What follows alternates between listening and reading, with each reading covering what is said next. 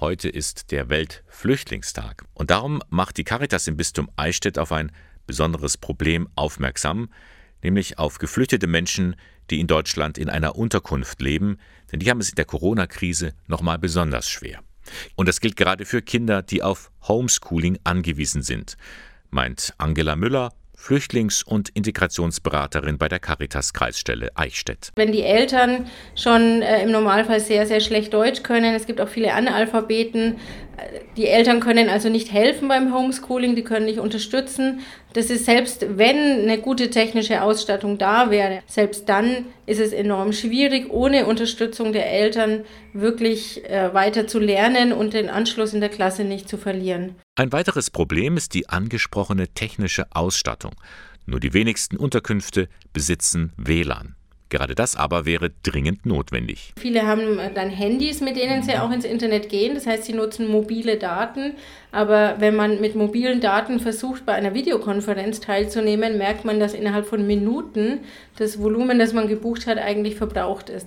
Also das heißt, man kann schon mal Texte runterladen, aber immer wenn es um einen kommunikativen Austausch geht, dann ist es eigentlich schon nach wenigen Minuten vorbei.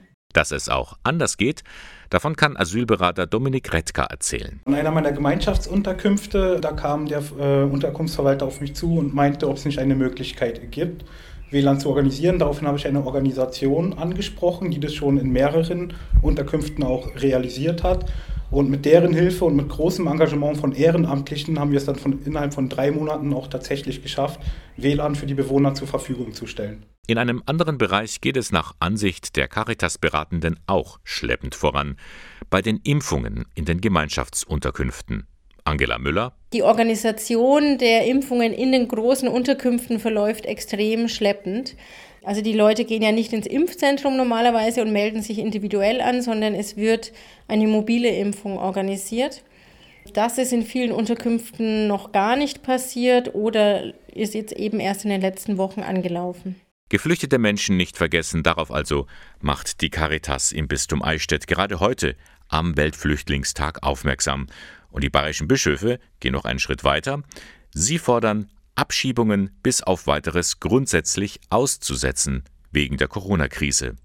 Die Caritas-Beraterin unterstützt das. Weil man sich ja vorstellen muss, dass ähm, die ohnehin oft sehr, sehr schwierige Situation in den Herkunftsländern durch Corona nochmal deutlich verschärft ist. Ähm, wir wissen, dass in vielen Ländern des globalen Südens kaum oder keine Impfstoffe zur Verfügung stehen, dass die medizinische Versorgung dort sehr schnell überlastet ist. Und in diese Situation noch Geflüchtete abzuschieben, das erachte ich nicht als menschenwürdig, innerhalb dieser Krise jetzt die Betroffenen trotzdem abzuschieben.